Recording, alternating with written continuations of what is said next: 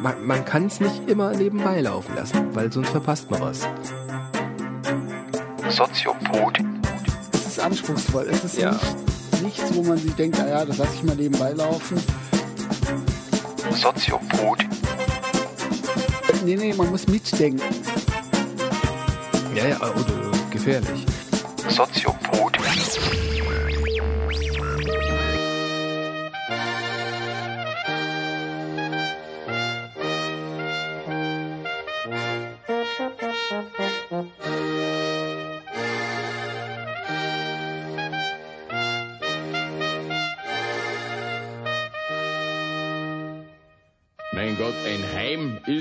Kein Luxushotel, das weiß man. Aus Mitleid steckte ich ihm dann ab und zu etwas Geld zu, aber was hat er gemacht? Er hat sich diese Heftchen in diesen Sexshops gekauft und hat die Pubertät selbst in die Hand genommen. ja. Herzlich willkommen zur 13. Ausgabe des Soziopods und mir gegenüber sitzt Dr. Nils Köhl. Hallo, Herr Breitenbach. Guten Abend. Ähm, heute haben wir mal ein Thema rausgesucht, wo wir vielleicht mal ein bisschen die Seele baumeln lassen können, zurückblicken können in unsere eigene Zeit. Hm, lieber nicht. Lieber nicht. Ähm, und zwar geht es um Jugend und insbesondere um Pubertät, Jawohl. dem Shitstorm in dem System Familie. So habe ich das mal irgendwie Unter Umständen. unter Umständen. Unter Umständen. Ähm, ja, wo fangen wir denn an? Mal wieder bei einer Definition Definition. Ja, also. oder mal der dummen Frage, seit wann gibt es eigentlich Pubertät Das ist sehr viel schwieriger, die Frage. oder Jugend? ja, das ist viel schwieriger als eine Definition eigentlich. Ja, das äh, würde doch deinen Ansprüchen genügen. Ja, also Jugend ist ein relativ junges Phänomen tatsächlich, weil es in früheren Gesellschaften sowas wie Jugend gar nicht gab. Da gab es eigentlich eine relativ kurze Phase der Kindheit und dann gleich das Erwachsenenalter. Ja. Also, dass sie im Hof im Mittelalter gab es Jugend nicht. Jugend ist eigentlich in der Industrialisierung entstanden, Also der Begriff. der Begriff. Ja, es gab nicht nur den Begriff nicht, sondern es gab auch diese Lebensform nicht. Also es gab jetzt kein, keine Zeit, die Jugend äh, vorbehalten war, sondern Es, es gab ja schon sowas wie Puber also hormonelle. das gab es schon, aber auch und das so. hat sich verändert. Also ähm, Pubertät war früher später, also die hormonellen Veränderungen sind später eingesetzt als heute. Das heißt später. So mit 16 erst. Bei Jungs wie Mädchen, Mhm. weil ich glaube unterschiedlich. Mädchen sind immer ein bisschen früher als Jungs in dem Bereich. Mhm. Und das wurde immer früher. Auch durch Ernährung. Also je besser die Ernährung wurde, desto früher konnte der Körper die Energie aufwenden, um die hormonelle Umstellung zu vollziehen. Aha. Von daher haben die gesellschaftlichen Einflüsse ja auch immer körperliche Resultate. Also Ja. es, es geht ja in den Körper hinein, die Gesellschaft. Gesellschaft geht in Ja. den Körper hinein. Ja, absolut. Weil also sprich, äh, Ja. wie eine Gesellschaft ja, sich ernährt. wirkt, genau, Ernährung, okay. aber auch so Aber körperliche psychisches Praktiken. Umfeld und so weiter. Genau, wir werden zum Beispiel immer größer Mhm. durch bessere hygienische Bedingungen, bessere Ernährung. Wir leben immer länger, das sind ja alles körperliche Faktoren. Und äh, das äh, gesellschaftliche Wirkungszusammenhänge wirken bis in den Körper hinein, auf jeden Fall. Mhm. Ja. Und Jugend war früher eben nicht existent, weil es gab eine kurze Phase der Kindheit, das war so ein kleiner Schonraum. Und dann mussten die äh, Jugendlichen anfangen zu arbeiten und waren erwachsen. Also es Ja. gab keine, keine Jugendphase, wie wir sie heute kennen. Ab wann konnte man die dann festmachen? Industrielle Revolution, so kann man sagen. 18. Jahrhundert, 19. Jahrhundert sehr stark. Weil es da zu dem kam, was wir schon oft besprochen haben, zu der Arbeitsteilung. Dürkheim, Soziologe, der gesagt hat, also es, es gab eben dann speziellere Berufe, die auch eine längere Ausbildung erfordert haben. Das heißt, die Schulzeit hat sich verlängert. Und es gab dann erstmal Ausbildungszeiten. Das heißt, es gab eine längere Zeit der, des, des, der ökonomischen Freisetzung. Also man musste nicht gleich Geld verdienen, sondern hat auch so einen Schonraum bekommen. Und diesen Schonraum haben Jugendliche dann auch genutzt, um eine eigene Kultur zu entwickeln. Das hat man dann im 20. Jahrhundert ganz stark erlebt, dann halt in den 50er Jahren mit Rock'n'Roll und so und so weiter, wo die Kids länger in der Schule waren, länger versorgt wurden von zu Hause und deshalb Freizeit hatten. Und diese Freizeitkultur des Jugendalters hat sich dann eigentlich erst äh, nach, seit dem 20. Jahrhundert eigentlich so richtig entwickelt. Und heute hat sie einen Riesenstatus. Das heißt, Jugend ist als Phänomen, so wie wir es heute kennen, ein sehr junges Phänomen. Wer hat diesen Begriff da mal ursprünglich eingeführt? Weißt du das? Also die ersten Jugendforscher, die sich damit beschäftigt haben, waren so im 20. Jahrhundert Eduard Spranger zum Beispiel, Charlotte Bühler. Das sind so die psychologischen Jugendforscher. Charlotte Bühler ist ganz interessant, die hat Tagebücher untersucht von Jugendlichen und hat so untersucht, wie die erste, das erste Verliebtsein ist zum Beispiel, was die in ihr Tagebuch schreiben und hat dann auch so Porträts erstellt von Jugendlichen. Da begann so die systematische Jugendforschung. Die ist aber auch relativ jung, also Kindheitsforschung ist älter, aber Jugendforschung ist noch nicht sehr alt. Also es beginnt eigentlich im 20. Jahrhundert so richtig systematisch zu werden. Es gab halt dann die Pädagogen, also Rousseau hatten wir auch schon das letzte Mal im 18. Jahrhundert. Aber auch der hatte noch keinen wirklichen etablierten Begriff von Jugend. Ja. Es begann dann 19. bis 20. Jahrhundert eigentlich erst. Aber nichtsdestotrotz muss es ja trotzdem eine, eine Jugendphase, eine Pubertätsphase geben. Was zeichnet denn heute Pubertät aus? Ja, man muss, ja- man muss unterscheiden. Also es gibt zwei For Forschungsrichtungen in der Pädagogik. Es gibt einmal eine Richtung, die erforscht Jugendliche. Also wie sind Jugendliche drauf? Welche körperlichen Veränderungen vollziehen sich im Jugendalter und so weiter. Und es gibt die Jugendforschung, die sich die gesellschaftliche Konstruktion des Jugendbegriffs anguckt. Das sind so zwei unterschiedliche Dinge. Ja? Also die Jugendforschung, genauso wie die Kindheitsforschung, untersucht, wie wird Jugend gesellschaftlich konstruiert. Und es gibt Psychologien und pädagogische Theorien, die sich konkrete Jugendliche anschauen. Wie, wie entwickeln die sich? Wie, was denken die? Was sagen die? Und so weiter. Und letzteres interessiert mich ein bisschen mehr. Also die Erforschung von jugendlichen Individuen. Ich mache ja auch Biografieforschung und so. Das interessiert mich halt sehr, wie die Einzelnen drauf sind. Und da kann man sagen, es gibt da einen bekannten Jugendforscher, Klaus Hurrellmann heißt der. Der hat gesagt, es gibt so spezielle Entwicklungsaufgaben im Lebenslauf. Und es gibt fürs Jugendalter spezielle Entwicklungsaufgaben, an denen man das Jugendalter dann auch definieren kann. Also der würde sagen, in der Kindheit steht eher so der Aufbau des Urvertrauens im Mittelpunkt, der Auf Ma- Machen wir doch mal ganz von vorne, also dass man Ja, okay. Mhm. sozusagen quasi mal die Phasen, die bis Okay. heute bekannt sind, von Geburt bis, bis tot.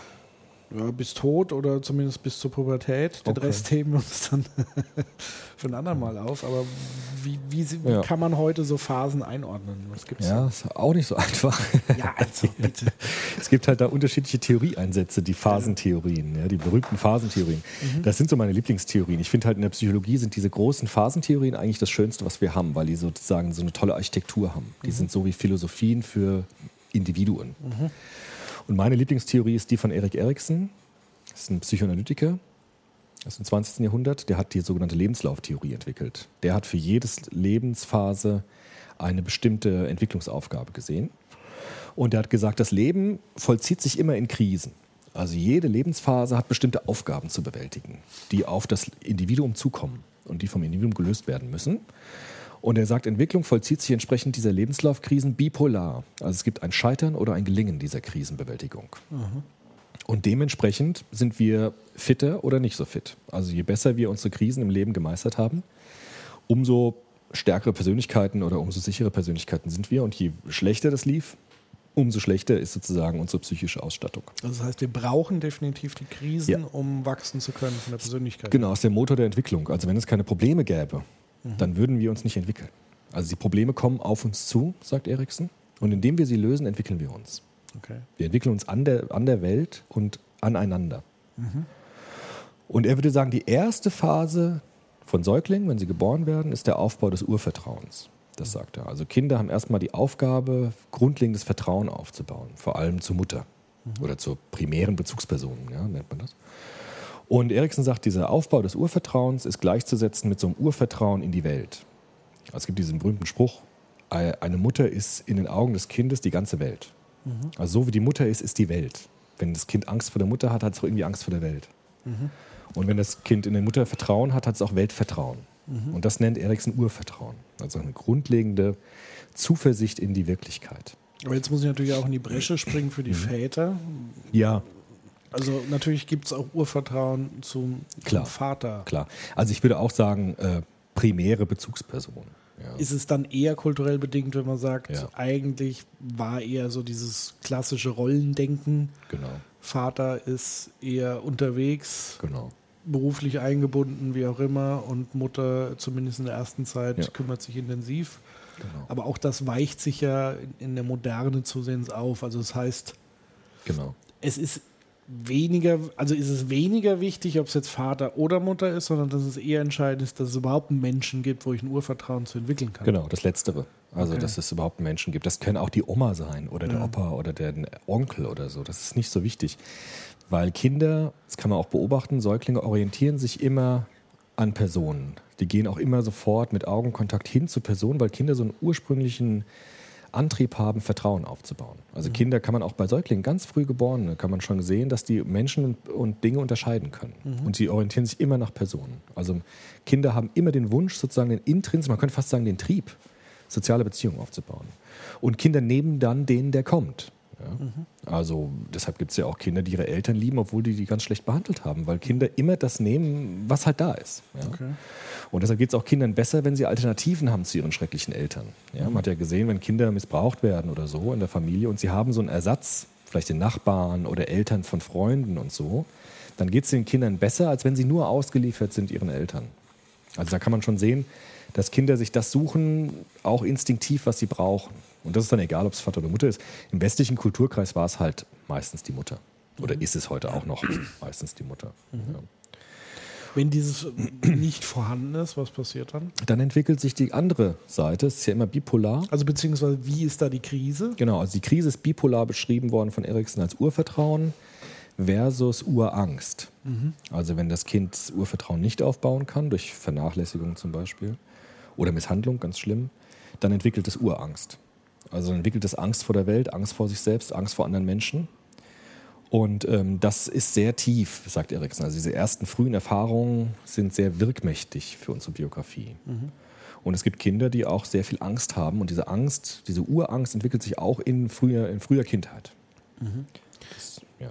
Jetzt bin ich mir ziemlich sicher, dass bei den Hörern, die wir haben, bestimmt ein, der eine oder andere äh, darunter fällt, der äh, entweder bald Vater oder Mutter wird oder gerade wurde Ja. und das vielleicht hören. Was kann man denn so als, als Tipp? Weil ich habe so immer das Gefühl, in der heutigen Zeit, auch gerade als Eltern, steht man unter so einem immensen Druck, alles richtig zu machen. Und es gibt irgendwie, keine Ahnung, 10 Millionen Ratgeber und jeder sagt irgendwie was anderes, was du machen sollst. Ja. Ähm, was ist denn so der beste Tipp? Weil ich kann es auch aus meiner Erfahrung, ich meine, ich habe ja zwei Kinder, Eben. die relativ ähm, jung auch noch sind. Ja. Und ich kann mich noch, also von daher kann ich mich noch gut in die Zeit reinversetzen. Es ist ja schon so eine Mischung aus teilweise Überforderung auch, was definitiv vorkommt, und auch Ratlosigkeit. Also was kann man da Eltern so als Tipp, als grundlegenden Tipp mitgeben? Ich weiß gar nicht genau, ich bin ja kein Erziehungsberater, aber ich habe jetzt ein Buch gelesen von dem Jesper Juhl, das ist so ein Familientherapeut, den ich sehr gut finde, so ein Däne. Der sagt halt, äh, das Beste ist halt, das klingt jetzt auch so blöd, aber so auf seine Intuition zu achten. Ja? Also die Kinder sagen einem schon, was sie brauchen und was sie wollen. Und das größte Problem, glaube ich, ist, wenn man sich zu viele Gedanken macht und zu viel sich im Kopf macht, was man alles falsch machen kann. Also Erziehung, da passieren jeden Tag Fehler, die kann man nicht vermeiden. Also keine Eltern vermeiden Fehler. Und ich glaube, je mehr man sich verkrampft, umso mehr Fehler macht man. Also ich glaube, die Kinder sagen einem schon relativ gut, was sie brauchen. Und darauf angemessen zu reagieren, ist, glaube ich, das, äh, das Angesagte. Also nicht planmäßig vorgehen, sondern auf das reagieren, womit die Kinder ja schon von selbst kommen. Also Kinder haben ja Signalwörter, also die, die rufen ja oder schreien, wenn es ihnen dann darauf angemessen zu reagieren, ist, glaube ich, erstmal gegeben. Ich glaube, es gibt ein großes Missverständnis oder ein Mythos, was, glaube ich, ganz wichtig ist, gerade in, in dieser ersten Phase, die du beschrieben hast. Und zwar gibt es ja so diesen, diesen Ratgeber bei schreienden Kindern, dass man die irgendwann mal quasi schreien lassen soll. Aber ich glaube eben nicht in dieser allerersten Phase, oder? Nee, glaube ich auch nicht, weil Schreien hat in dieser allerersten Phase immer irgendeinen Sinn, das hat ja eine Funktion. Die schreien ja nicht aus Trotz oder aus Bösartigkeit.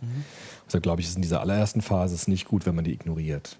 Also ganz kleine Kinder, wenn die schreien, brauchen die was. Und sei es auch nur, dass sie rumgetragen werden oder, oder Nähe brauchen, Körperlichkeit brauchen. Ja, also gerade auch in dieser ersten Phase sagen die Psychologen, ist Körperlichkeit so ganz wichtig. Das Säugen zum Beispiel, die Wärme im, im Körperkontakt, das, ist, das schafft Urvertrauen. Also Vertrauen ist vor allem eine körperliche Komponente. Also Vertrauen zu haben heißt, ich spüre, dass du da bist. Und zwar ganz wortwörtlich. Ja.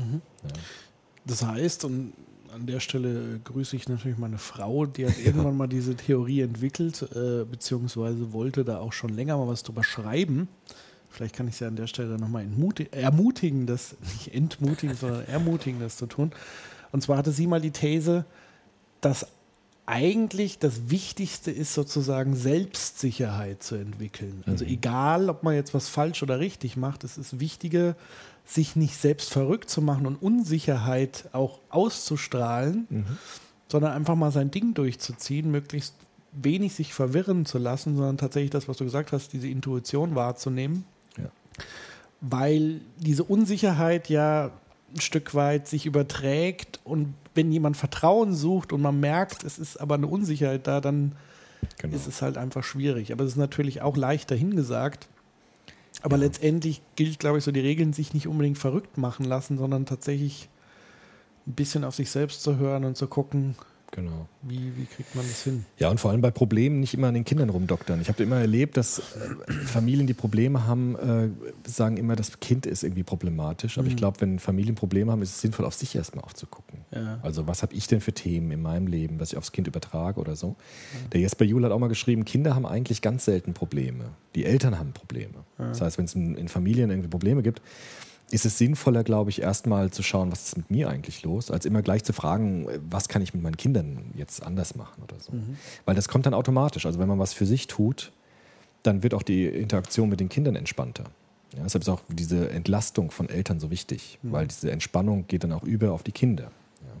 Ja, und ich denke, dass wir halt in dieser Informationsgesellschaft, Mhm. die gleichzeitig aber so eine Fragmentisierung der, Famili der Großfamilie, also ich glaube, das Thema Urvertrauen war in so einer Großfamilie gar nicht so ein großes Thema, weil sozusagen eine erfahrene Generation darüber Ja. Eng mit dabei war und sozusagen da auch wieder einen Ruhepol bilden konnte für die jungen Eltern und sagen konnte und Tipps geben konnte, auch wenn es manchmal dann genervt hat wahrscheinlich.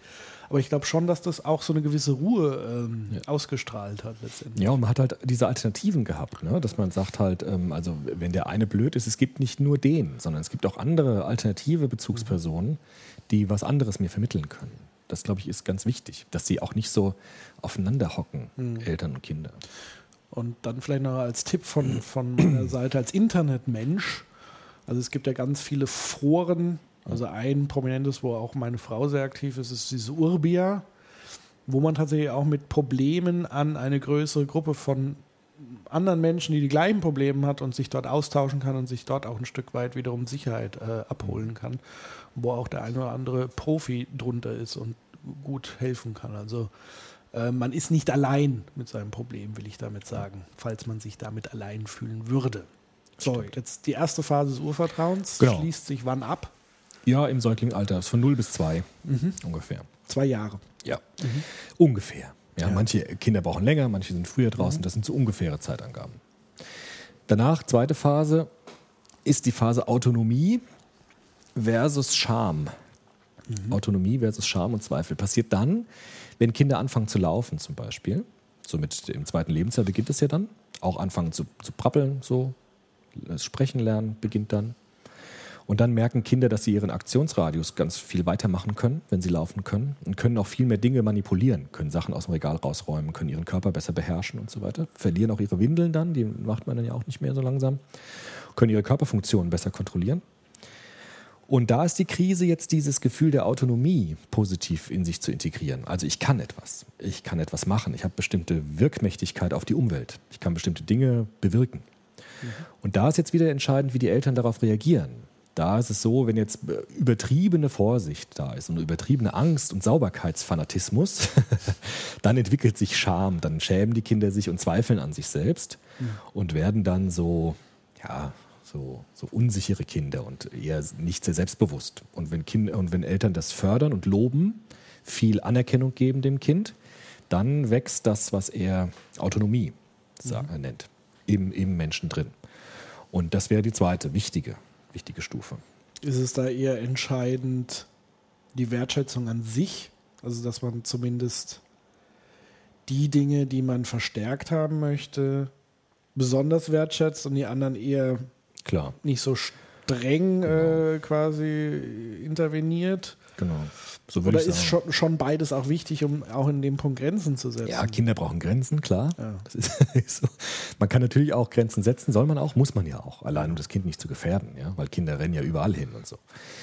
Aber ich glaube, wichtiger ist, das hat auch deine Frau mal gesagt, sehr klugerweise, dass äh, die Grenzen ja so einen Innenraum auch bestimmen.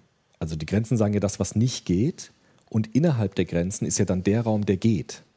Und diesen Raum gilt es vor allem auszufüllen. Also zu gucken, nicht immer zu gucken, was darf ich nicht, sondern was kann ich denn machen? Also was darf ich denn und was ist denn schön und was ist erlaubt und was geht und was ist konstruktiv. Das heißt, nicht so sehr auf die Grenzen immer zu gehen, sondern eher auf den Innenraum des Ermöglichten zu gehen und zu gucken, was können wir denn alles zusammen machen, was für uns beide schön ist und was absolut in Ordnung ist. Und wenn man das stärker macht, dann werden die Grenzen, das, was man nicht darf, auch ganz oft von selbst sichtbar. Ja? Also es hieße zum Beispiel, bei uns hat sich ja radikal unser Wohnraum verändert. Klar. Also wir haben sozusagen den Wohnraum angepasst und nicht die Kinder an dem Wohnraum. Ja. Also das heißt, wenn man irgendwelche wertvollen äh, Fabergé-Eier oder Porzellanpüppchen Ja. rumstehen hat, dann geht es eben nicht darum, den Kindern in der Phase beizubringen, nicht an dieses Zeug zu gehen, sondern das einfach wegzuräumen Genau. und sozusagen einen Raum zu ermöglichen, wo sie Genau. wo sie gesagt, wo du eben gesagt hast, diesen inneren Raum zu schaffen, wo sie sich letztendlich auch austoben können. Genau. Also ich glaube, wenn man das stärkt, dann werden die Grenzen oftmals ganz von selbst sichtbar.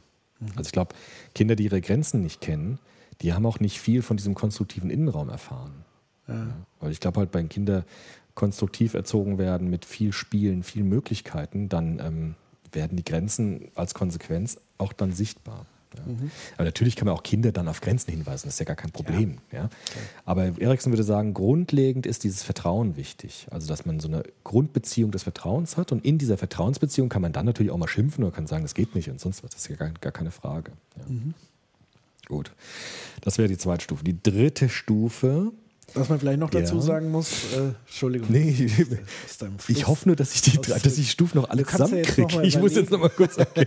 Aber ich glaube, ich krieg's da hin. Ja. Ähm, genau, jetzt hast du mich wieder rausgebracht. Ja. Nee, was ich meine, auch da ein bisschen aufpassen immer, weil ich das auch oft mitbekomme, so dieses zeitliche Messen und Vergleichen. Mhm. Also ein Kind muss mit so und so vielen Monaten laufen können, Ja, klar. Mhm. sonst ist es quasi irgendwie zurückgeblieben oder so, die große Angst. Das ist natürlich auch völliger Unsinn, ähm, weil sich natürlich Kinder ganz unterschiedlich entwickeln, aus ganz vielen verschiedenen Gründen. Nicht, weil die Erziehung irgendwie schlecht ist, sondern weil dieser, diese, diese, diese Konstruktion Zeit ja eine menschliche Konstruktion ist und keine biologische. Genau. Und jeder entwickelt sich ebenso, wie er unterschiedlich kann. Und es gibt ja ganz viele Facetten der Entwicklung. Manche sind sichtbarer als die anderen. Und in dem Zeitraum, wo das Laufen sich jetzt vielleicht nicht entwickelt, entwickelt sich irgendwas anderes im Gehirn. Genau. Also kann man nicht sagen, das ist hier ein Entwicklungsstopp, der gerade da stattfindet, sondern ähm, da ist jetzt gerade eine andere Priorität. Also das ist, denke ich, auch was, was viele junge Eltern einfach irre macht und teilweise von außen auch irre gemacht wird, auch durch diese ganzen U-Untersuchungen und so Ja, weiter. ja, Die sind schon wichtig, Ja, klar. Um wirklich grobe Auffälligkeiten zu geben, aber man darf es natürlich nicht wie so eine äh, wie, wie nennt man Bundesjugendspiele Ja, oder genau. so. Genau, es ist nicht tabellarisch so ab, Ja, genau. abgleichbar. Das ist auch bei Ericsson kritisiert worden, weil der macht ja auch diese Stufen so stark. Mhm. Und da gibt es natürlich individuelle Unterschiede. Aber ich glaube, Ericsson will sozusagen nur Grob kategorisieren. Genau, grob kategorisieren. Er hat ja auch keine strengen Altersstufen angegeben. Mhm. Ja. Gut. Dritte Stufe. Initiative versus Schuldgefühl heißt die. Die wird jetzt ein bisschen komplizierter, weil die psychoanalytisch formuliert ist. Da geht es um diesen Oedipus-Komplex, den Freud beschreibt. Also Ist der überhaupt noch aktuell? ja, unter Psychoanalytikern schon. Aber ich, ich finde den schon sehr interessant, weil das Kind in diesem Alter entdeckt, was Geschlechtlichkeit ist. Also es entdeckt Sexualität, es entdeckt, dass Mädchen und Jungs anders sind und dass die irgendwas miteinander zu tun haben, aus dem es selbst hervorgegangen ist. Ja? Also ich habe irgendwas damit zu tun, dass, die, dass Mama und Papa irgendwie in Interaktion miteinander stehen. Und Welches, daraus, welche Altersspanne? ist ja, so fünf, vier, fünf. Ja. Und aus dieser Interaktion zwischen Mutter und Vater bin ich irgendwie auch hervorgegangen. Und jetzt will das Kind Sexualität kennenlernen. Ja? Und will natürlich alles kennenlernen, dann auch die Sexualität der Eltern. Und dann kommt es zu diesem ödipalen Konflikt, den brauchen wir jetzt nicht zu vertiefen. Es geht einfach nur um dieses Thema Sexualität und Nähe und das Herstellen von sexuellen Erfahrungen, aber nicht wie wir jetzt im Erwachsenenalter, sondern erstmal als Neugierde, also als kindliche Neugierde. Was ist denn das Geschlechtlichkeit? Was ist denn dieses, wo komme ich her eigentlich? Also Die wer hat mich gemacht? Genau. Und da kommt es eben zur Initiative. Also das Kind möchte fragen, möchte wissen, möchte auch spielen, Doktorspiele und sowas, ja. Und ähm, wenn das sozusagen auch äh, erfüllt wird im gesunden Sinne, dass man das auch zulässt und dass man auch ähm, da entsprechend darauf reagiert, dann äh, entwickelt sich ein Initiativgefühl. Also ich darf fragen, darf erkunden, ich darf erforschen, ich darf auch mich selbst erforschen. Es gibt keine Tabus an mir selbst, zum Beispiel an meinem eigenen Körper. Ist wieder Körperlichkeit wichtig, sieht man es schon wieder. Und wenn Eltern da besonders schamhaft reagieren oder besonders streng dann sind mit den Kindern, entwickelt sich dann eben, äh, entwickeln sich Schuldgefühle. Also ich bin zu neugierig, ich darf nicht fragen, ich sammle Schuld, wenn ich da jetzt frage und das ist doch tabu und so weiter. Das ist eine relativ wichtige Phase auch bei Erikson. Gut. Nächste Phase ist dann die vierte, ne? Sind wir jetzt, glaube ich. Ist die Phase Werksinn versus Minderwertigkeitsgefühl. Das ist jetzt die Grundschulzeit. Okay. Also sechs aufwärts. Ne? Was machen Kinder in dem Alter in der Grundschule? Kann man immer schön sehen. Basteln, bauen, malen, spielen, herstellen, fabrizieren. Ja? Kinder kommen immer mit Bildern an, guck mal, was ich gemalt habe und so weiter. Das heißt, Werksinn heißt, ich kann etwas herstellen, produzieren. Ich kann etwas bauen. Ich kann mit Lego was bauen. Das kann aber schon vorher. Kann er vorher schon, aber dieses, vorher steht halt, steht diese andere Krise im Vordergrund, würde Eriksen sagen. Also das ist nicht so, dass Kinder erst dann das können, sondern es wird dann zu einem Thema des Lebens, das in, das in den Vordergrund gerät. Und ähm, dieses, in diesem Alter steht dieses Thema so stark im Vordergrund, sagt Eriksen.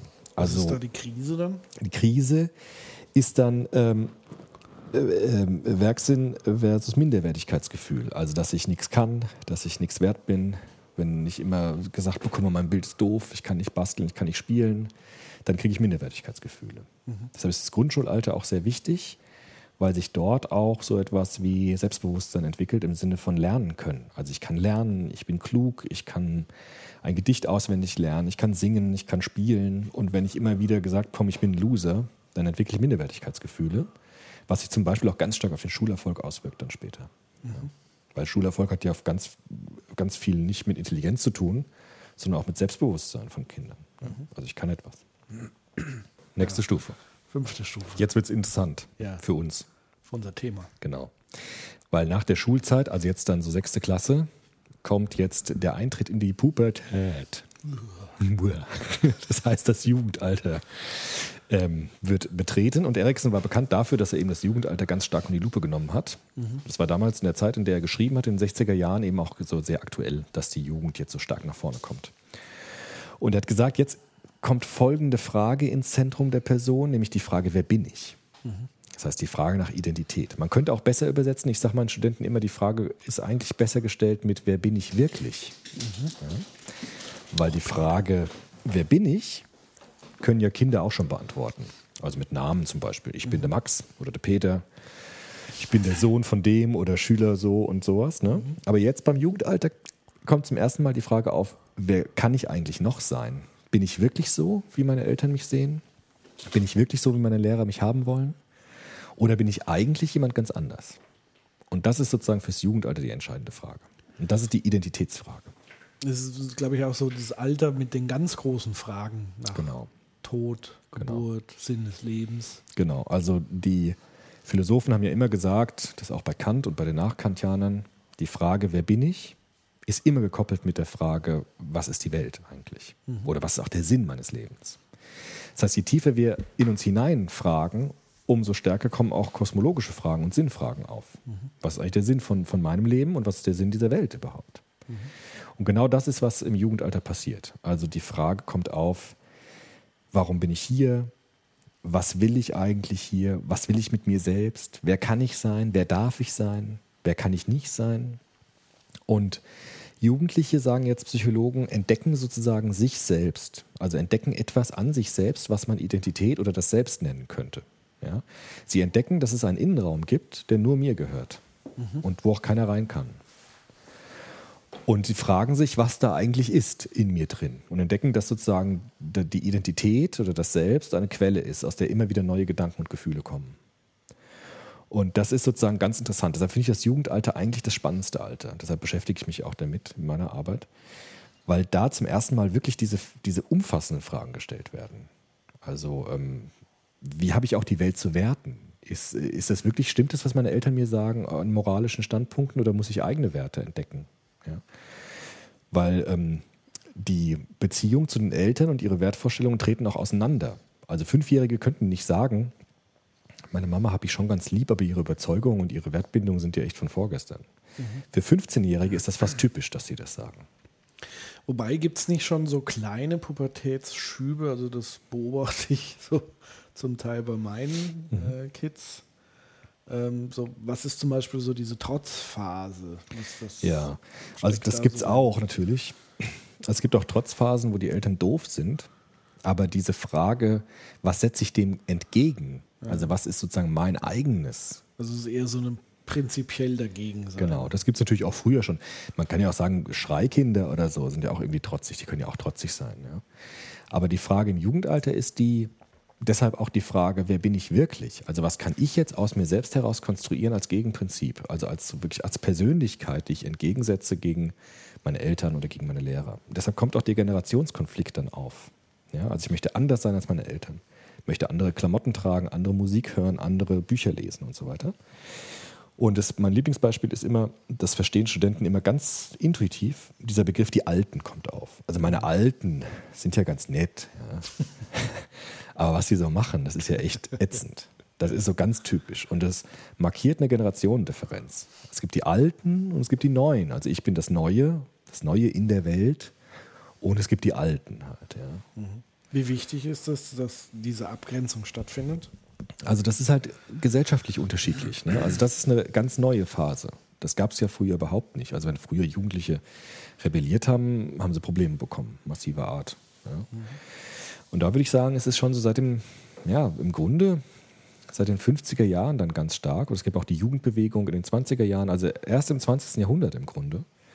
Oder im Übergang vom 19. zum 20. Jahrhundert beginnt diese Phase wichtig zu werden für Jugendliche, auch für Gesellschaften, weil die Jugendlichen dann Kulturen entwickeln, Subkulturen, so Musikkulturen und so weiter, die auch dann die Gesamtgesellschaft prägen. Ne? Es gibt dann Jugendstile zum Beispiel. Oder auch das, was wir sehen, weil Jugendliche externalisieren das dann, die sprayen dann die Wände an und, und bauen die Welt um und tragen ihre Kultur nach außen. Und in dem Moment wird es dann interessant. Aber also ich, momentan mache ich ja ganz viele Ausflüge in, in die Historien. Also gerade im, im Punkto Gewalt lese ich ein sehr interessantes Buch, was sehr immer in, in ganz weite Zeiten zurückgeht. Ich kann mir fast nicht vorstellen, dass es da so gar nicht sowas gab, sondern dass es halt anders einfach ausgeprägt Ja. war. Also ich erinnere mich irgendwie an ein Beispiel, was äh, Watzlawick sehr populär mal in seinem Vortrag hatte. Nämlich hat er dann ein Zitat gebracht, die Jugend von heute ist so verdorben und äh, gibt Widerworte, keine Ahnung, ist die schlimmste überhaupt. Und das war eine Inschrift aus einer alten babylonischen Tafel, Ja. also 3000 Jahre vor äh, unserer Zeit oder wie auch immer. Ähm, das heißt, so dieses Phänomen Jugend und der Jugendbegriff war schon irgendwie vorhanden, aber Ja. vielleicht nicht in der Form, wie es heute ausgelebt wird. Ja, würde ich auch sagen. Also es hat auch damit zu tun, vielleicht kommen wir doch auf diese biologischen Sachen jetzt nochmal mit, Ja. mit, mit Hormonen und so. Weil die waren natürlich immer schon da. Wenn auch nicht so früh vielleicht und vielleicht nicht so in dieser Form, aber es gab natürlich die Geschlechtsreife schon. Und die ist ja, spielt sich in diesem Alter ab, im Übergang von Kindheit zu Jugend. Und da gibt es ja dann diese zwei großen hormonellen Umstellungen. Bei Jungs ist es das Testosteron und bei den Mädchen sind es eben diese zwei Hormone Progesteron und Östrogen, die dann nicht nur für die Ausbildung von sekundären Geschlechtsmerkmalen und primären zuständig sind, sondern auch das Verhalten verändern. Also Testosteron macht die Jungs wild, ja, die wollen dann einen Bewegungsdrang und äh, Aggressionen entwickeln sich auch. Das ist auch hormonell gesteuert. Mädchen reagieren auch, aber dann ein bisschen anders, weil die hormonelle Zusammenstellung eben anders ist. Und das hat auch Wirkung. Und das hatte auch schon mit Sicherheit immer Wirkung auf die Erwachsenengesellschaft. Die Frage ist nur, wie geht die Gesellschaft damit um? Ja, also das heißt, die Reaktion auf diese Umstellungen, das glaube ich, ist dann entscheidend für den Jugendbegriff. Ja. Und das ändert sich schon. Also es gab ja auch im, 8., im 19. Jahrhundert diese unglaubliche Kampf gegen Sexualität von Jugendlichen. Also Selbstbefriedigung war das Schlimmste, was es gab. Die wurden bestraft ohne Ende, weil man versucht hat, das irgendwie zu unterdrücken und so. Also die Reaktionen waren schon unterschiedlich von den Gesellschaften. Aber dass es dieses Grundthema gab, irgendwas passiert in den Jugendlichen, was sich radikal verändert, das glaube ich, gab es schon immer. Okay. Und das ist eben so eine ganz große Entwicklungsaufgabe für Jugendliche, auch dieses neue Körperbild zum Beispiel zu integrieren. Also wenn Mädchen zu Frauen werden zum Beispiel, müssen sie, Helmut Fenz sagt das sehr schön, ist ein ganz bekannter Pädagoge, den Körper neu bewohnen lernen. Also sozusagen damit umgehen können, dass die Blicke anders sind, die auf sie kommen, von Erwachsenen. Dass sie anders angesprochen werden. Nicht mehr als Kinder jetzt plötzlich, sondern als Frauen. Dass auch andere Erwartungen an sie ergeht, andere Verhaltensanforderungen.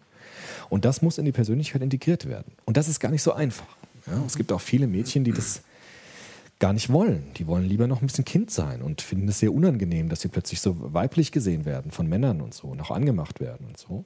Und Jungs ähm, haben oftmals das Symptom, dass sie unglaublich männlich sein wollen, um eigentlich zu überspielen, dass sie eigentlich gerne noch Jungs werden. Ja.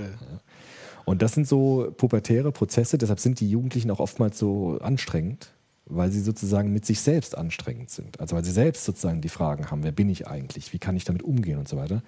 Das heißt, ganz viele Phänomene der Pubertät sind Ausdrücke von einem inneren Kampf eigentlich Mhm. mit sich selbst. Ja. Also man steckt so zwischen zwei Welten im Grunde Genau, genommen. genau.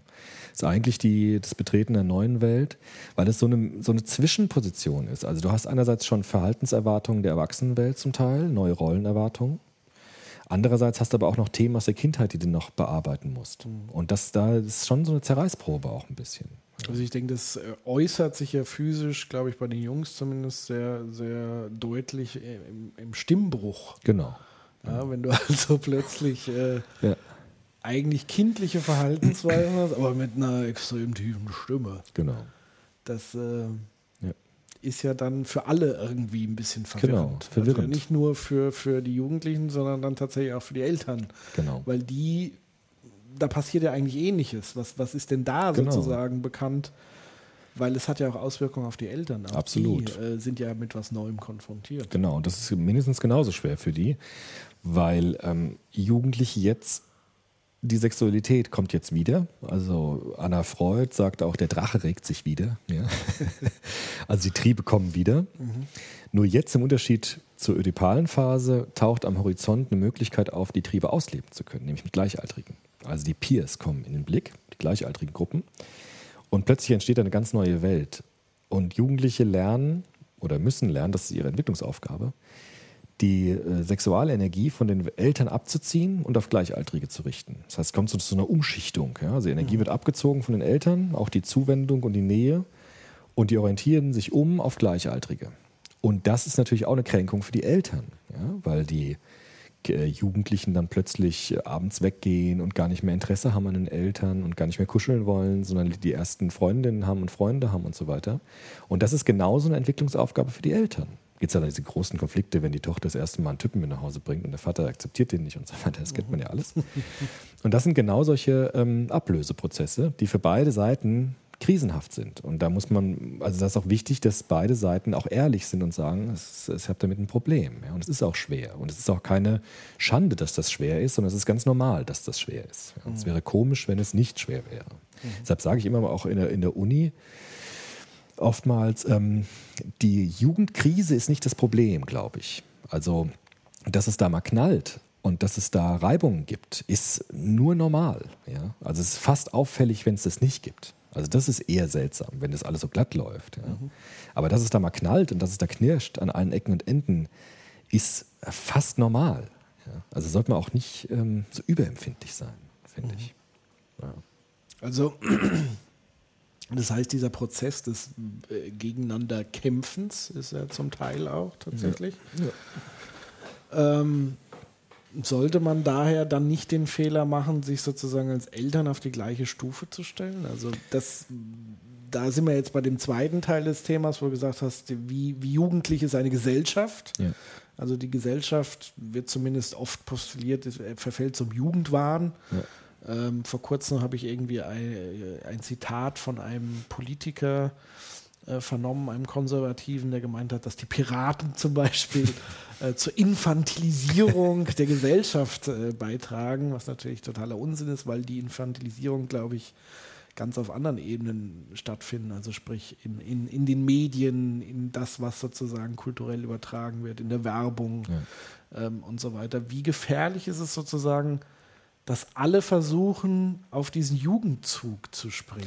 Was Ja. passiert da mit, also mit einer Gesellschaft und was passiert vor allen Dingen mit Jugendlichen, die keine Erwachsenen als Gegenüber haben, sondern wiederum Jugendliche. jugendliche Ja. Eltern. Ja, das ist ein Problem, finde ich schon. Also das Problem, es ist ein Phänomen, das das gibt. Also dass unsere Gesellschaft heute das Altwerden tabuisiert und jeder muss jung sein. Forever Young. Jetzt auch dieses bescheuerte Buch von diesem bescheuerten Typen. nicht, Also ich glaube noch niemals so alt werden im Sinne vom Verfall. Aber innerlich. Man sondern- ist so alt, wie man sich ja, Nee, fühlt. es und ist so eher dieses cool, also Ja, dieses bloß nicht spießig ja, sein. Genau. Ähm, nicht reifen, weil Genau. das könnte irgendwie spießig sein und alles irgendwie toll und Mhm. hip und äh, das, Re das Rebellentum immer noch cool finden. genau. Das ist, glaube ich, so eher. Das gibt es schon. Ding. Aber da gibt es auch wieder Gegenbewegung. Also Jugendliche sind immer auf Rebellion eingestellt und sei es dann auch nur andersrum. Es gibt auch diese Okay. geniale Werbung, ich weiß gar nicht, was es ist, wo das Kind sagt, Papi, später möchte ich auch mal Spießer sein, Ja. weil der auf dem Bauwagen lebt und so. Ja. Und, und dann, das finde ich ja ziemlich cool, weil man daran sieht, es gibt sogar dann solche Rebellionen, ja, dass gegen die 68er Eltern plötzlich die Spießigkeit wieder entdeckt wird und der Junge mit dem Flanellhelm rum, rumläuft und am liebsten sozusagen das Haus sich schon kaufen würde. Mhm. Und das als das Neue für sich entdeckt beispielsweise. Ja. Für mich zum Beispiel in meiner Jugend war Religion zum Beispiel ein Abgrenzungsthema. Ich habe mich unheimlich für Religion interessiert.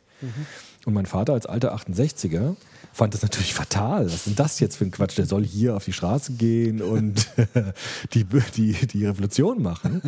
Und ich habe mich für Spiritualität äh, interessiert, für den Hinduismus und für alles Mögliche. Und für mich war das zum Beispiel eine Abgrenzung. Äh, Früher wäre Religion eher was für die Alten gewesen und die Jungen haben dann eher die politischen Sachen für sich entdeckt und fanden den Katholizismus und das ganze Zeug total langweilig. Also es gibt dann halt auch so Gegenbewegungen. Also wenn die Alten immer jung sein wollen, dann werden die Jungen halt alt, ja, um sozusagen dann sich abzusetzen. Das ist dann Also halt der wichtige Kern ist sozusagen immer den Gegenpol. ja, nicht immer. Also es gibt natürlich auch Jugendliche, die sehr harmonisch mit ihren Eltern umgehen. Also die neue Jugendforschung würde auch nicht sagen, es geht um ähm, Autonomie versus äh, Anpassung. Also es muss immer sozusagen generati- generational knallen, sondern es geht eher um die Frage, wie harmonisch verläuft so ein Prozess. Und da gibt es Unterschiede. Also es gibt Jugendliche, bei denen, das, bei denen das sehr harmonisch läuft, die sich auch mit den Eltern gar nicht streiten und trotzdem ihre Jugend ausleben. Und es gibt halt äh, Familien, wo es richtig knallt. Das ist dann unterschiedlich. Kommt drauf an, auch was vorher war. Ja. Ich habe jetzt zur Vorbereitung dieser Sendung vor kurzem ein, eine Radiosendung gehört mit, ich weiß nicht, ob du den kennst, Allen Gu- Guggenbühl. Allen Guggenbühl, der irgendwie das Buch geschrieben hat, Pubertät echt ätzend, gelassen durch die schwierigen Jahre.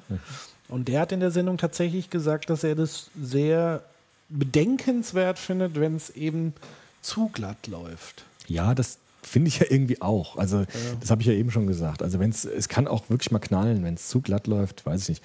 Aber auch da, ich finde, das sollte man nicht normativ sehen. Es gibt unterschiedliche Verläufe. Ja? Also, für manche Jugendliche, die wollen halt keinen Stress. Ja? Und wollen, haben auch gar nicht so stark das Bedürfnis, sich abzugrenzen, sondern läuft das eher ruhig ab. Und es gibt Jugendliche, wo es halt eher knallt.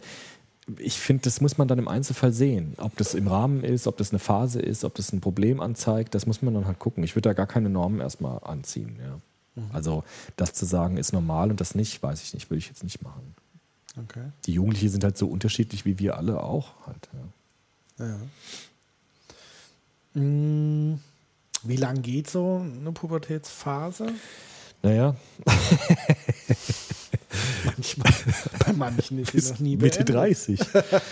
ja, es kommt drauf an. Also deshalb ist es ja wichtig, in der Jugendphase keine Altersangaben so stark zu machen, weil manchmal dauert diese Entwicklungsaufgabe länger zu bewältigen, manchmal geht es schon sehr schnell. Das hängt auch stark von den sozialen, zum sozialen Background ab, den Jugendliche haben. Wenn er Was ist denn so das Ziel? Oder? das Ziel ist, diese Frage, wer bin ich wirklich, zumindest vorläufig zu beantworten. Ich meine, das haben ja manche noch nicht bis zu ihrem Tod. Natürlich, klar. Es gibt ja auch manche, die Identitätsprobleme mitnehmen und immer mit dieser Frage konfrontiert sind und sich auch immer, immer, wenn, immer ändern, immer wechseln und so weiter. Aber Erikson würde sagen, es ist schon wichtig, so eine gewisse Grundstabilität im Hinblick auf sich selbst ausbilden zu können. Und zwar deshalb, weil er sagt, das Erwachsenenalter ist geprägt von der Grundkompetenz, sich auf sich selbst verlassen zu können. Also ich kann mit meinen Gefühlen dann umgehen und ich bin nicht wie ein Blatt im Wind, das ständig sich verändern muss, wenn der Trend in die Richtung geht oder wenn meine Gefühle mir das und jenes sagen. Also Erwachsensein heißt dann, eine innere Stabilität, zumindest vorläufig und prinzipiell aufzubauen, sodass ich dann auch Beziehungen eingehen kann, die stabil sind. Das ist dann nämlich bei Ericsson die nächste Entwicklungsaufgabe, Intimität ausbilden zu können. Das heißt, ich muss irgendwie wissen, wer ich bin, zumindest ungefähr. Ja, ganz weiß ich das ja nie. Aber zumindest muss ich darauf eine ungefähre Antwort haben, das heißt eine realistische Einschätzung meiner eigenen Person. Was kann ich, was kann ich nicht? Was erlaubt mir mein Bildungsgang und was nicht zum Beispiel? Ja, Jugendliche sagen, ich will dicke Autos, viele Frauen will Künstler werden, irgendwie Hip-Hopper oder so. Irgendwann stellt sich die Frage, naja, was willst du denn wirklich machen? Dann ist vielleicht doch nur Kfz-Mechaniker drin oder so. Ja? Und das Rappen wird zum Hobby zum Beispiel. Und dieser Übergang ist wichtig. Also die müssen irgendwann so eine Art Realitätsprinzip reinkriegen, damit sie sozusagen planen können, damit sie ihr Le- ihr Leben auch in diesen gesellschaftlichen Bahnen auch verorten können. Und das bedeutet dann Erwachsensein. Aber das muss schon aus einem selber rauskommen. Ja, es kann niemand einem abnehmen. Das sagt der Erikson auch. Also diese Lösung der Entwicklungsaufgaben muss jedes Individuum in jeder Biografie neu durchleben. In allen gesellschaftlichen Gesellschaften unterschiedlich. Aber es passiert, es geht immer wieder von vorne los. Bei jeder Geburt fängt es wieder an. Urvertrauen, dann wieder Werksinn, Identität. Es geht immer wieder los. Inwieweit ist spielt da das eigene Elternwerden eine Rolle? Also ist das nochmal so ein Einschnitt zum Erwachsenenwerden? Ja, also auf jeden Vorher Fall. hatte man ja, Ja. viel engere Getaktung. Ja, Also da wurde man dann schon mit 18, 20 Eltern. genau. Ist das nochmal so ein. Einschnitt, wo man sagt, ab jetzt, ab da wird man einfach auch nochmal erwachsen, weil man in Ja. diesen biologischen Kreislauf auch mit reingerät. Auch da passieren dann nochmal hormonelle Umstellungen bei Vater wie Mutter. Auf jeden Fall. Also ich würde es ein bisschen umdrehen. Ich würde sagen, also, also Erikson würde sagen, um wirklich Elternschaft antreten zu können, muss man so eine Identität entwickelt haben. Deshalb ist es problematisch, wenn Kinder Kinder kriegen, die sozusagen ihre Lebensaufgaben noch gar nicht bewältigt haben und jetzt schon aber eigene Kinder haben. Das heißt, Erikson würde dafür plädieren, erstmal diese Phasen zu durchleben. Die dürfen auch sein, um dann zu sagen, jetzt ist die Zeit gekommen für mich, wann auch immer das ist, um eine eigene Familie zu gründen. Also er würde eher sagen, alles zu seiner Zeit halt. Ja. Es gibt eine Zeit, um rebellisch zu sein, vielleicht auch mit Drogen zu experimentieren, keine Ahnung. Und es gibt eine Zeit, wo man eine Familie gründet und wo man sich setzt. Und jede Zeit hat ein Recht, einen Anspruch, gelebt zu werden. Wobei das eine das andere nicht unbedingt ausschließt. Also man kann sozusagen, wenn man jetzt aus Gründen, warum auch immer, nicht aufpasst, wie auch immer, und dann plötzlich Eltern wird, kann ja trotzdem der Schalter um, um Ja, klar. klicken. Da muss man sich auch mit seinen Entwicklungsaufgaben nochmal verschärft auseinandersetzen, wahrscheinlich. Gibt es ja auch Hilfeangebote zum Beispiel für so 15-jährige Mütter. Die werden ja auch dann von Jugendamt zum Beispiel begleitet, dass man sich um die Mutter auch noch kümmert, weil die, hat, die ist ja auch noch jugendlich. Die will ja, braucht ja auch noch bestimmte Ja, gut, ich meine, sagen wir, in dem Alter würde ich das auch so sagen. Aber wenn man jetzt sagt, okay, wenn man jetzt unsere Gesellschaft in Deutschland anguckt, ist, glaube ich, schon der Trend eher so, dass man vor 30 am besten keine Familie oder ich weiß nicht, wie die aktuellen Zahlen sind, aber so Ja, ist so, manchmal ja. so das Gefühlte, die Single-Gesellschaft. Ja, klar. Ähm, und wenn da das mit 25 passiert, Ja. glaube ich schon, dass die Reife vorhanden ist und dass dann der, der Schalter um, umgeht. Und Mhm. da ist eher so meine Frage oder die These, eben durch diese jugendliche Gesellschaft, dass wir uns dadurch nicht letztendlich auch ein Stück weit, Achtung, Sarrazin, Mhm. abschaffen. das kam jetzt sehr überraschend. Sarrazin, ja. Nein, also Nein, nein. natürlich nicht die ja, ja, war Sarrazin-Thesen, die er, sondern quasi die Ah, ja, ja. Frage, was passiert, wenn eine, eine Gesellschaft immer auf Jugend getrimmt Ja ist. gut, man sieht ja zum Beispiel, ja, ja. auf ähm, Ja. Single-Dasein, ich genieße mein Leben, ich will Mhm. diese Verantwortung gar nicht übernehmen. Ich, ich will arbeiten, ich will Ja. das Geld, was ich verdiene, gut verdiene, ausgebe und ähm, ja. Ja, klar. lebe so mein. Ich meine, man sieht es ja an den Scheidungszahlen zum Beispiel. Die sind ja auch immer stetig gestiegen. Also es gibt auch, ich, auch im Freundeskreis habe ich jetzt das Gefühl, alle lassen sich scheiden. Also das ist jetzt so die Welle. Ich bin jetzt ja Mitte 30 und äh, die erste Welle der Heirat war vor zehn, fünf bis zehn Jahren. Kamen auch schon Kinder und jetzt ist die Scheidungswelle da. Weil eben manche sagen, ich will noch mal gucken, was geht oder was, ob das jetzt wirklich alles war und ob ich jetzt nicht vielleicht auch einen anderen Partner besser finde und so weiter.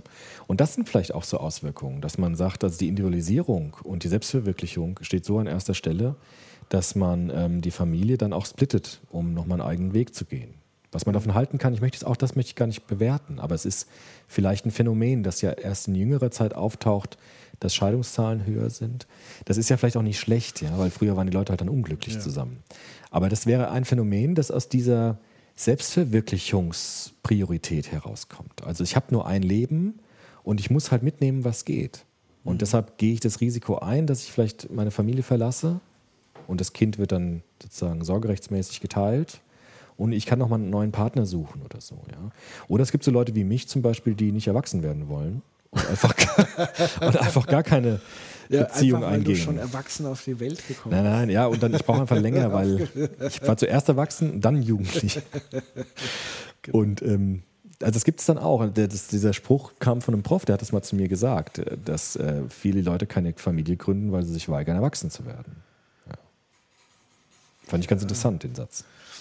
Ich glaube, da ist was dran. Also, dass man irgendwie immer teilhaben Ja, es ist ja auch niemand verpflichtet, das zu tun. Also mich, Mhm. ich, ich frage mich halt nur, wie es so zu diesem Phänomen kommt. Ähm, Ja gut, weil die Prioritäten so stark im Moment, glaube ich, auf diesem Individualisierung und Selbstverwirklichungsding halt liegen. ja, Ich habe das Gefühl, Kinder werden auch so behandelt. Das sieht man bei so Stars, ja. Ich habe jetzt das erreicht, Haus, habe viel Geld, was Einziges, mir fehlt eigentlich ein Kind. Ich hätte gerne noch ein Kind. Das wird dann auch oft so gesagt. So mit 40 ist so, ach, das Einzige, was mir noch fehlt, ist ein Kind. Das hätte ich jetzt auch noch gern. Das gibt's auch. Ja. das sind dann so die be berühmten Prenzlauer Bergmuttis, Ja. ja. die halt dann auch wirklich permanent um das Kind drum wuseln und äh, das sozusagen auch so ein bisschen so als Modeaccessoire vielleicht. zum Das Teil. gibt's auch, ja. Gibt's tatsächlich auch. Gut, aber wir wollen ja niemanden bashen. Nein. Es gibt ja, ist ja nur eine Phänomenbeschreibung. Es sind ja nur so oh, exemplarische Phänomene, die wir beschreiben. Ja. Das führt uns dann auch in die Frage der Kinderbetreuung von, von, von Müttern und Vätern, die arbeiten wollen und dann sich trotzdem auch beruflich verwirklichen wollen und Kinder haben wollen, die Vereinbarkeit von Familie und Beruf. Das führt aber sozusagen dann in nochmal ganz andere Sphären über Familie. Da können wir vielleicht auch mal drüber sprechen irgendwann. Was ist Familie und so? Aber interessant ist ja schon so die Fragestellung, was ist so biologisch getrieben? Also jetzt so Fortpflanzung von Ja. dem Menschendasein und was ist jetzt sozusagen über diese Stufe oder überlappt das jetzt schon unseren biologischen Trieb? Also Ja. entwickelt der Mensch sich ein Stück weit? Ja gut, der Mensch ist ja eh so ein Doppelwesen, Kultur und Natur. Ja. Und alles ist aufeinander bezogen. Also der Bernfeld, Siegfried Bernfeld heißt er, ist ein klassischer Pädagoge, der hat gesagt, Erziehung ist eigentlich die Summe der gesellschaftlichen Reaktionen auf die Entwicklungstatsache. der hat gesagt, es gibt die Tatsache der Entwicklung und jetzt versuchen wir als Gesellschaft darauf Einfluss zu nehmen. Die Entwicklung zu steuern, zu lenken, zu beeinflussen.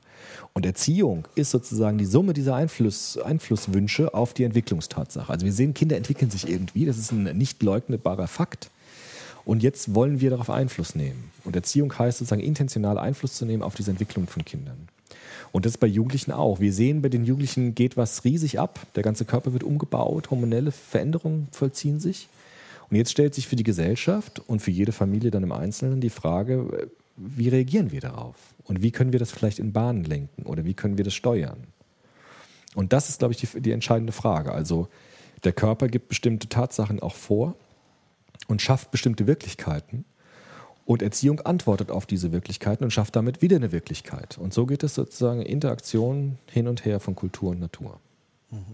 Das heißt, es gibt keine falsch gelenkte Entwicklung, sondern es entwickelt sich. Ja, ich würde schon sagen. Also es entwickelt sich, es entwickelt sich. Ja. Also das heißt, ein gegebenenfalls wahrnehmbarer Jugendwahn ist in dem Maße jetzt auch gar nicht so schlimm. Ja, es ist halt so. Also das wird sich auch wieder ändern, ja. Also es ist jetzt ein Phänomen unserer Zeit mit positiven und negativen Wirkungen. Ich weiß noch nicht, ob das jetzt schlimmer ist als das vorherige. Es wird sich auch das wieder ändern. Ja. Das sind halt so, so Erscheinungen. Ja. Ich meine, Ja. interess interessant heute ist halt auch die Kommerzialisierung der Jugend. Also es gibt ja riesige Angebote auch von Klamotten, Handys bis hin zu, weiß ich nicht was, was Jugendlichen angeboten wird. Also eine unglaubliche Kommerzialisierung der Kindheit und eine wahnsinnige Kommerzialisierung des Jugendalters. Was für Jugendliche ausgegeben wird an Kohle ist unglaublich. Also was die für Geld ausgeben, was die für den Konsum machen, ist Wahnsinn. Also die Gesellschaft in dem Sinne jetzt der Markt oder das kapitalistische System hat natürlich auch erkannt, dass da ein riesiger Markt ist, ja, auf die Selbstverwirklichungswünsche von Jugendlichen zu reagieren. Glaubst du, es liegt auch mit daran, dass so dieser Trend von Großfamilien, also früher waren zehn Kinder gang und gäbe, heute gilt man da als RTL 2 Fernsehfall. Hm. Und auch das, was man zum Beispiel in, in, in China beobachtet, diese staatlich kontrollierte Geburtenrate, also Ja. nicht mehr als ein Kind und so weiter und so fort, ähm, dass sozusagen sich das dann alles eher qualitativ konzentriert. Also dass sozusagen das Ei, also dass es auch mit der Grund ist, warum wir so intensiv uns mit unseren Kindern beschäftigen, weil einfach weniger da sind als vorher. Ja, und weil alle Wünsche drauf projiziert werden auch. Ja. Ne? Also das Kind muss es jetzt sein und muss alles erfüllen, was ich nicht hatte und so. Das kann schon sein, ja, das kann schon sein. Aber ich glaube auch, dass es dazu führt, dass der Freiraum auch größer ist. Ich meine, das hängt auch ganz stark von der Schicht Für ab.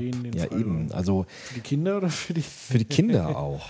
Also Ja und nein, also wir haben ja dieses Phänomen, also hast du ja, glaube ich, auch in Mhm. deinen Vorlesungen zurzeit, diese Tigermutter. Ja, das sind Vielleicht kannst du da mal ein paar Worte zu sagen. Die Tigermama, die Amy Chuan, die hat Ja. dieses Buch geschrieben über die Kindererziehung. Die sagt halt, wir sind alle zu verweichlich mit den Kindern. Wir lassen die viel zu viel durchgehen. Und die sagt, die hat zum Beispiel Werksinn, hochinteressant bei Ericsson, ne? mit den Kindern malen Bilder. Gibt es einen Auszug, es wurde auch oft zitiert, auch in Talkshows und so weiter. Sagt sie zu ihrem Kind, wenn du dir mit deinem Bild nicht mehr Mühe gibst, dann will ich das nicht als Geschenk haben. als Reaktion darauf, dass ihr Kind ihr ein Bild malt und ihr schenken möchte. Das ist nach Erikson natürlich die Hölle, ja. Also der Erikson würde sich im Grabe rumdrehen, wenn er das hören würde.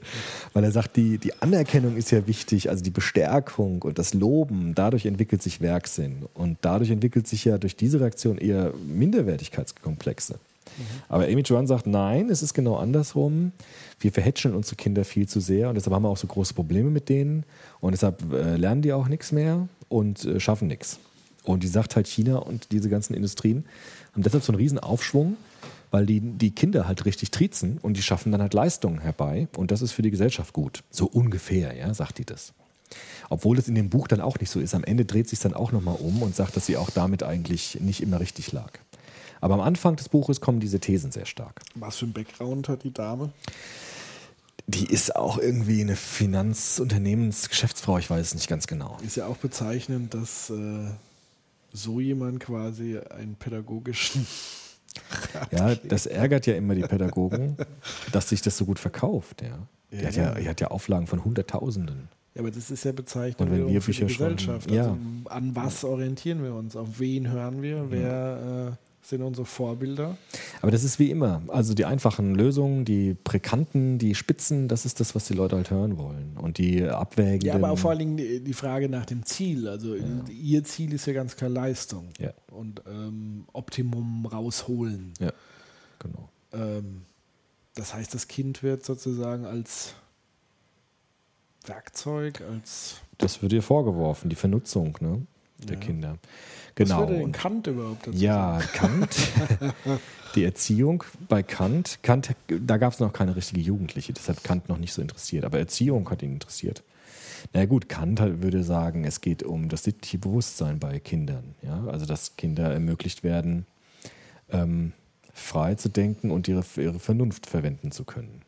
Ein Aufklärer der Pädagogik ist ja Rousseau dann auch ganz stark, der die Aufklärung auf die Pädagogik bezogen hat und gesagt hat, der Erzieher sollte eigentlich gar nicht so stark eingreifen, sondern sollte eher Kulissenschieber sein. Also wir müssen die Bedingungen für Kinder herstellen, damit Kinder an der Welt etwas lernen können. Aber wir sollen uns gar nicht so stark einmischen.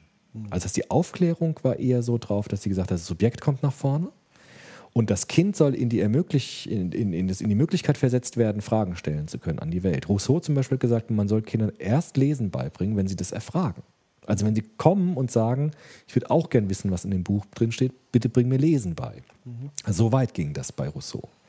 Auch bei Mathe und so. Ne? Erst wenn das Kind es will.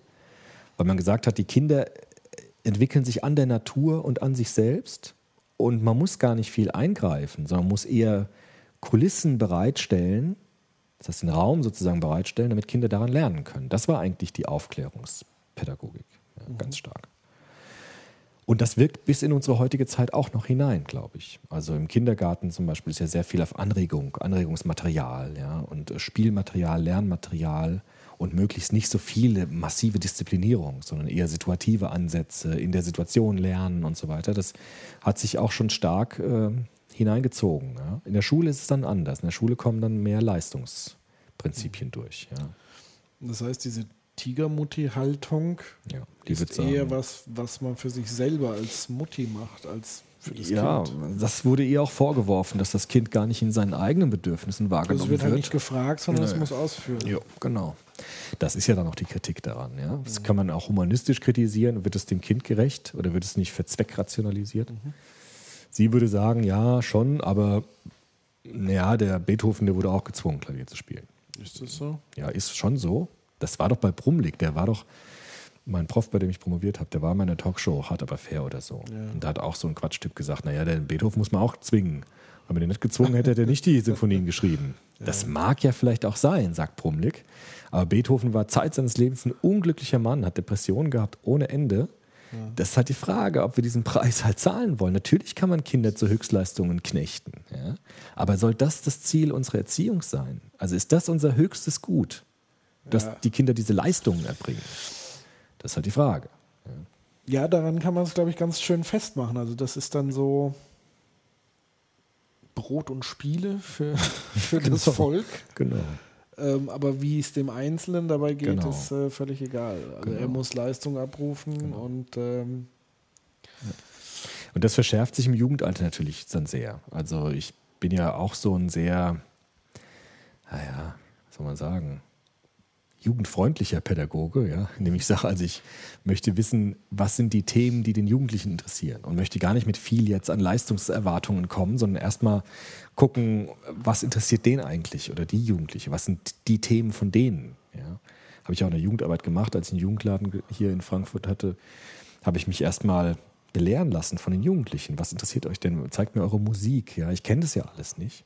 Um dann zu schauen, wie können wir zusammen was auf die Beine stellen, was dann wirklich Spaß macht und wo man wirklich dann zusammen weiterkommt. ich hoffe, du hast sie nicht so beschimpft, wie du mich früher immer beschimpft hast, wenn ich irgendwelche Musik aufgelegt habe. Ja, du warst ja auch keiner meiner Betreuungsjugendlichen. Das ist wohl wahr. Ich muss ja auch nicht Fan dieser Musik sein. Ja, ist schon klar. Ich muss die auch nicht gut finden.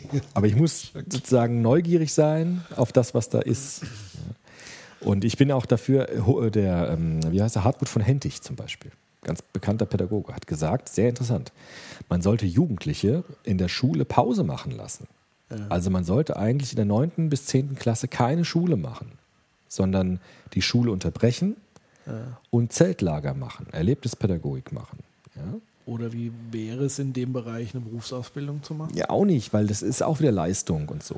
Also naja, aber zumindest ein handwerkliches Ding. handwerkliches ja, Ding aber das ist ja auch schon wieder so zweckrational. Ich finde den Vorschlag echt am besten. Der, der, der Hentig sagt, die Naturvölker haben in der Pubertät die Leute in den Busch geschickt. Ja? Weg von den Kochtöpfen. Und da mussten sie sich an sich selbst bewähren und aneinander.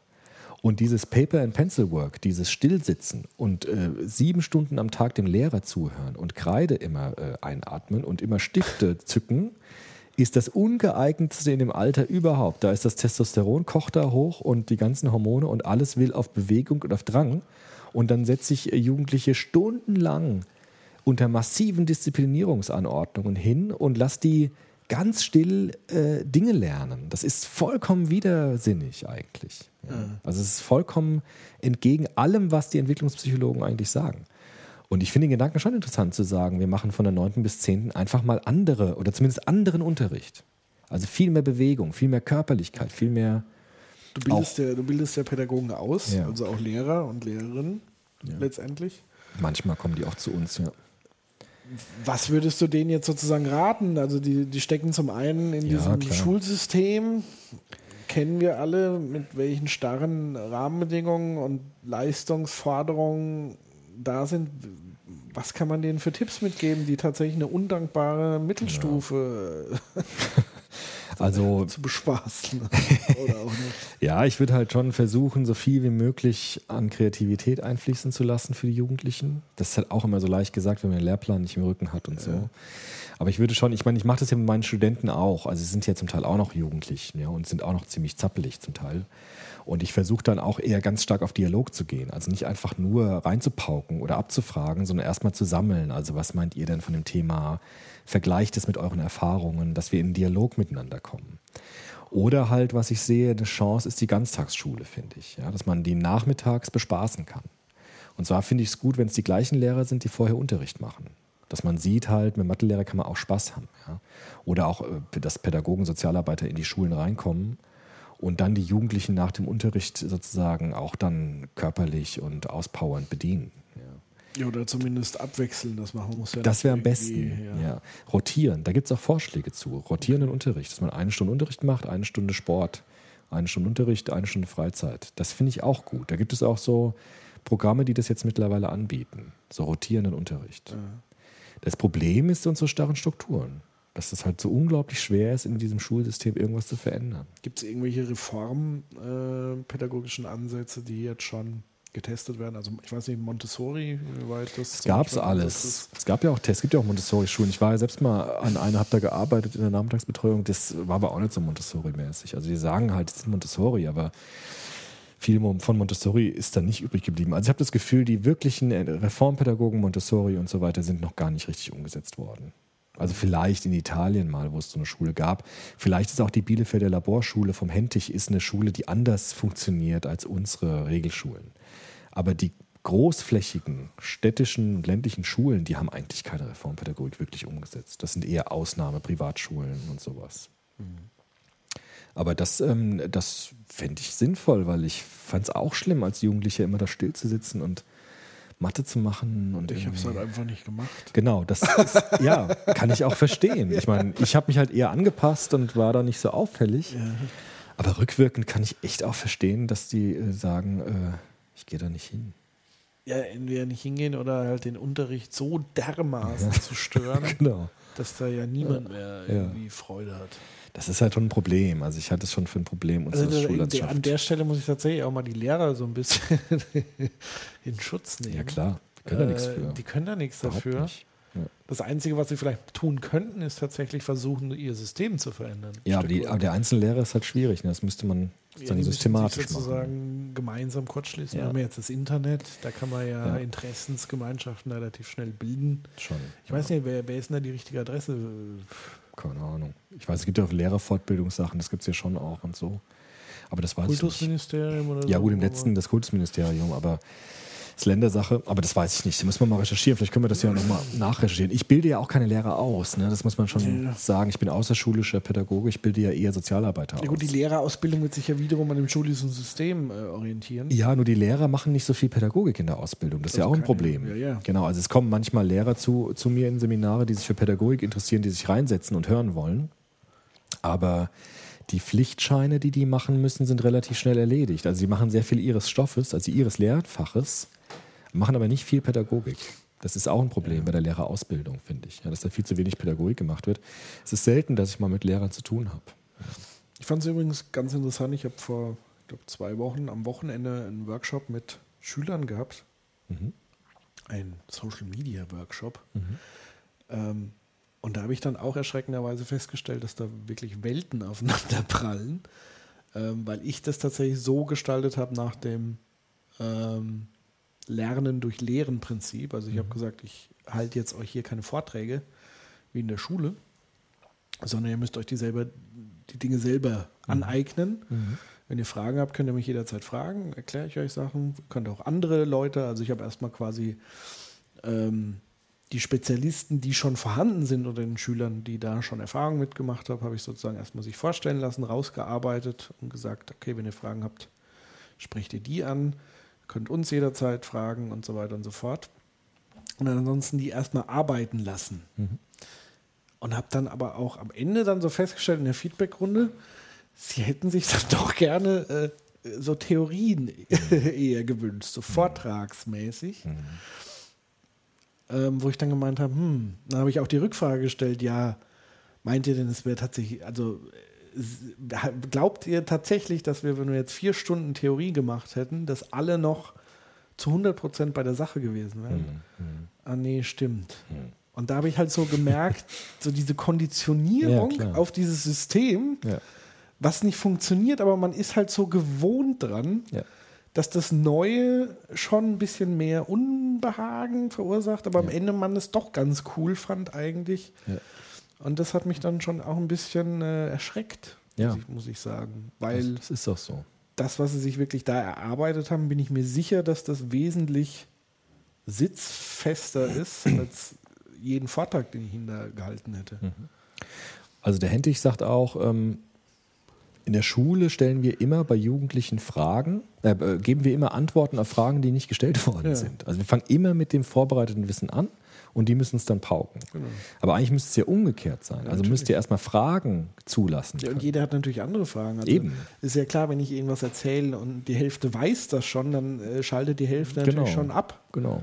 Und die andere Hälfte büffelt es halt auswendig, weil es halt erwartet wird, aber es interessiert keinen. Ich habe auch mal so eine in der Erfahrung gemacht bei deiner Frau, bei deiner Mutter, würde ich mal sagen, bei deiner Frau. In der Schule, in der, die ist ja in der reformpädagogischen Schule, die macht es ja auch ein bisschen anders tatsächlich. Gefällt mir auch sehr gut, was sie da macht. Da habe ich ja auch mal einen Vortrag gemacht. Übrigens über Ericsson tatsächlich, fällt mir gerade ein. Ja. Und da habe ich auf dem Laptop äh, so ein Bild gehabt von Caspar David Friedrich, so eins wie auch hier hängt. Und ähm, interessanterweise war nach dem Vortrag kam so die Frage, als ich meinen Laptop runtergefahren habe, da war dieses Bild dann zu sehen, das wird ja dann auch projiziert. Herr Kübel, was ist eigentlich für ein Bild, das Sie da haben?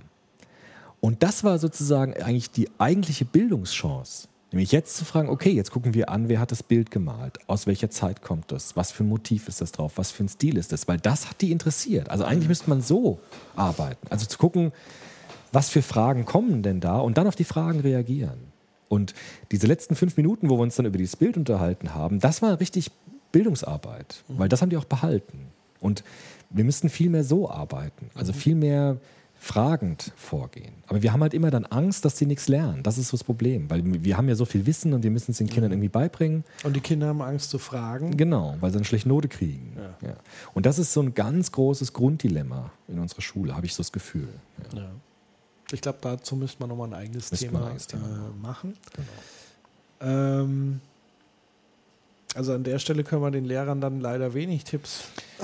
In dem Rahmen, die sie haben, möglichst viel sich einfallen lassen. Ja, Ja, das ist möchte ich nicht tauschen, muss ich an der Stelle tatsächlich. ja ich auch nicht. Ist ein schwerer Job. Ich habe mir echt auch überlegt, eigentlich wäre Lehrer ein Job, der mir, glaube ich, viel Spaß machen würde, weil ich ja echt gerne erzähle, gerne unterrichte, gerne auch äh, was sage. Aber in diesem System finde ich es schwierig. Ja. Nee, könnte ich auch nicht. Ich mache es lieber in der Uni, weil da bin ich wirklich auch freier. Ja. Auch didaktisch freier. Ja. Definitiv. Was kann man noch Eltern äh, abschließend geben, wenn der Shitstorm in der Familie tobt? Also ein Tipp von diesem, ähm, ich glaube, das ist tatsächlich auch ein Kinderpsychologe, äh, Kinder- und Jugendpsychologe aus Zürich, der Guggenbühl, schreibt das ja schon in seiner Überschrift, äh, Gelassenheit zeigen. Ja, auf jeden Fall.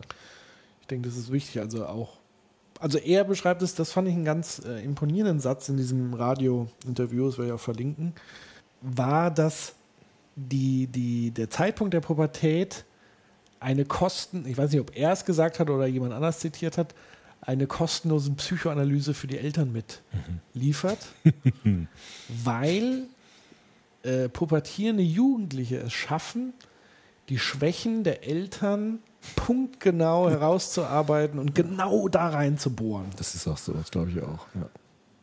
Das Also, auch so. das heißt, äh, man sollte sich schon mal vorbereiten, Therapie zu geben. entweder schon vorher eine Psychoanalyse zu machen, damit man schon die eigenen Schwachstellen kennt, oder gewapp gewappnet zu sein, dass äh, Ja. die Jugendlichen einen mal die eigenen Schwächen in den Spiegel vorhalten. Was ja auch nicht immer schlimm ist, finde ich. aber man sollte halt darauf vorbereitet sein. ja, denke ich. und halt auch nicht immer gleich so schlimm denken. Also der Haim Omer, israelischer Pädagoge, sagt immer, schmiede das Eisen, wenn es kalt ist. Also nicht im, im hitzigen Konflikt jetzt sagen, jetzt äh, diskutieren wir das aus, sondern mal warten, bis die Gemüter beruhigt haben und dann reden. Ja, Ja gut, es ist auch immer so einfach gesagt. Ja gut, ich Äh, weiß. Ich habe ja keine Kinder, ich kann das immer gut sagen. Nein, nicht nur das, sondern ähm, in dem Moment, wo es halt hitzig ist, willst du natürlich das. willst du äh, auch aus, ausdiskutieren. Aber mit Jugendlichen ist es besser, oder sagen wir es so, wenn der Jugendliche austickt, ja, dann nicht, wenn der austickt, jetzt das Problem lösen, sondern erstmal warten, bis der sich beruhigt hat und dann geht man nochmal ins Zimmer und redet nochmal über die Situation zum Beispiel. Aber ich spreche jetzt eher von Eltern, die Ja gut, das ist genau, das ist, dazu kann ich gar nicht so viel sagen. Da muss man vielleicht auch sich erstmal zusammennehmen und warten, bis man selbst abgekühlt ist. Ja. Es darf auch mal knallen. Also ich glaube auch, dass diese Ja. Katastrophisierung so ein Problem ist. Der Brumlik kann ich jetzt empfehlen an der Stelle als Buchtipp vielleicht, ja. Ja. ein Literaturtipp. Michael Brumlik, das ist der, bei dem ich promoviert habe, hat ein Elternbuch geschrieben. Das heißt das Elternbuch mit äh, Sabine Andresen zusammen. Da geht er verschiedene Themen durch. Schule, Jugendgruppen, Gewalt, Religion im Jugendalter, Politik und so weiter. Und da gibt es immer ganz sinnvolle Vorschläge, wissenschaftlich fundiert, ausnahmsweise mal in dieser Landschaft. Ähm, das ist ein sehr schönes Buch, da kann man sich wirklich mal inspirieren lassen. Und der, der Grundtenor dieses Buches ist auch, genauso wie Jesper Juhl, äh, halt mal den Ball flach. Ja? Also nicht alles immer gleich so dramatisieren, sondern ruhig bleiben, abwägend sein, gucken, was ist bei mir da, was ist beim Kind da, was ist in unserer Situation los. Also auch nicht so hysterisch zu sein mit den Jugendlichen. Ja, und ich, dennoch ist es natürlich wichtig, Grenzen ja, klar, zu setzen. Klar. Aber wie gesagt, wichtiger ist dieser Innenraum.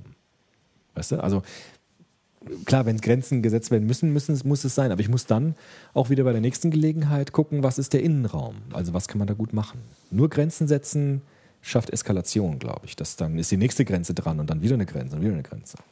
Ja. Weißt du? Klar. ich bin gespannt, wie das bei mir wird. Ja.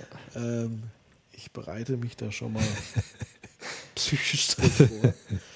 Ähm, ich glaube, Humor ist, glaube ich, Ja. eine ganz äh, tolle Eigenschaft, die man also vor allen Dingen über sich selber lachen können. Glaube. Ist, glaube ich, was ganz Wichtiges.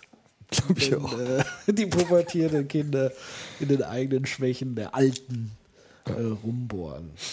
Gut. Ja. Dann würde ich sagen, haben wir das Thema erstmal fürs Erste. Ähm, an der Stelle äh, nochmal herzliche Grüße an alle unsere Fans da draußen, die sich äh, vermehren wie die sagen. Nein, aber das finde ich gut, weil genau dieses Feedback, ähm, jetzt zum Beispiel auf der Republika mit vielen netten Leuten gesprochen, ähm, die wirklich uns gerne hören, das hören wir wiederum sehr gerne und das treibt uns natürlich weiterhin an. Von daher ähm, applaudiert gerne weiter virtuell, kritisiert aber auch gerne, was, was euch nicht passt, aber natürlich unter Vorbehalt, dass wir natürlich nicht alles wissen können und äh, nur das wiedergeben, was in unseren Köpfen ist, nur Vorschläge machen können. Und in diesem Sinne wünschen wir euch äh, eine schöne Zeit. Bis zum nächsten Soziopod. Bis dann. Tschüss. Ciao.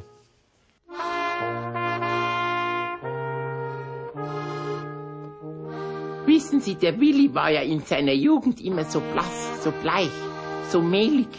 Und er hat auch immer so geschwitzt. Ähm, das war eine Art Angstschweiß oder was. Also die Extremitäten immer so ein kalter, nasser Schweiß. Und da haben sich immer diese Pilzkulturen festgesetzt. So Schwämme. Also der Willi war eine einzige Schwammkultur. Und dann wurde auch immer besprüht mit so Desfungiziden oder Des ähm, Entpilzungsmitteln. Ich hab des Öfteren gesagt, Irmingard. Leider muss ich dir das so sagen, aber wenn man sieht, dass eine Sache genetisch versaut ist, das kann man mit Prügel allein nicht korrigieren. Die Irmingard hat dann immer geweint.